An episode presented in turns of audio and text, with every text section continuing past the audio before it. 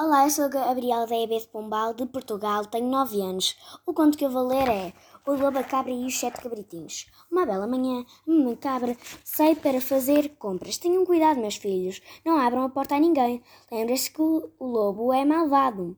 Não seria a primeira vez que tentaria comê-los, pensa ela ao afastar-se. É verdade que as mamães têm sempre razão. Dois minutos após a mamã cabra sair, os cabritinhos ouvem bater à porta. É mamã, abram cabritinhos, imita o lobo. Não é verdade, diz uma cabritinha que espreita pela fechadura. É o grande lobo malvado que quer enganar-nos para nos comer. Os mais pequenos refugiam-se junto da irmã mais velha que gri grita para o lobo. Nós já conhecemos o lobo malvado. Vai embora, não te abrimos a porta. Esfomeado, vai até à mercearia e rouba alguns ovos, mas isso não o satisfaz. É o que pensa o merceeiro, que não quer acabar na barriga do lobo. O merceeiro prefere abandonar a mercadoria e foge a sete pés, mas o lobo já teve a ideia. Esta farinha vai resultar. Pensa ele satisfeito e volta à casa dos cabritinhos. Cabritinhos, é a mamã. Podem abrir, já cheguei, diz ele imitando a voz da mamã cabra e agitando a pata branca em frente ao buraco da fechadura. Yupi, a mamã chegou, gritam os cabritinhos sem desconfiarem.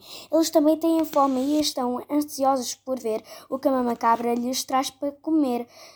Então tiram a trave que segura a porta. Carne tem rainha, rosnou o lobo lançando-se sobre os cabritinhos. Estes tentam fugir, mas o lobo é mais rápido e mais forte. Só o cabritinho mais novo que teve a ideia de se esconder dentro do caldeirão. Quando a mama cabra chega à casa, é tarde demais. A casa está desarrumada e em silêncio. Então o cabritinho sai do seu esconderijo e conta o que aconteceu o lobo malvado comeu-os a todos, exclama ele em lágrimas.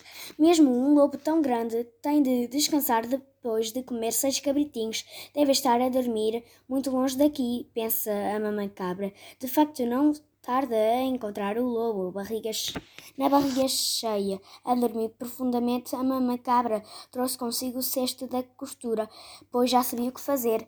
Com muito cuidado, abre a barriga do lobo com uma tesoura e faz sair os seis cabritinhos ainda inteiros, depois enche-a de pedras e volta a cozê-la sem que o lobo malvado acorde.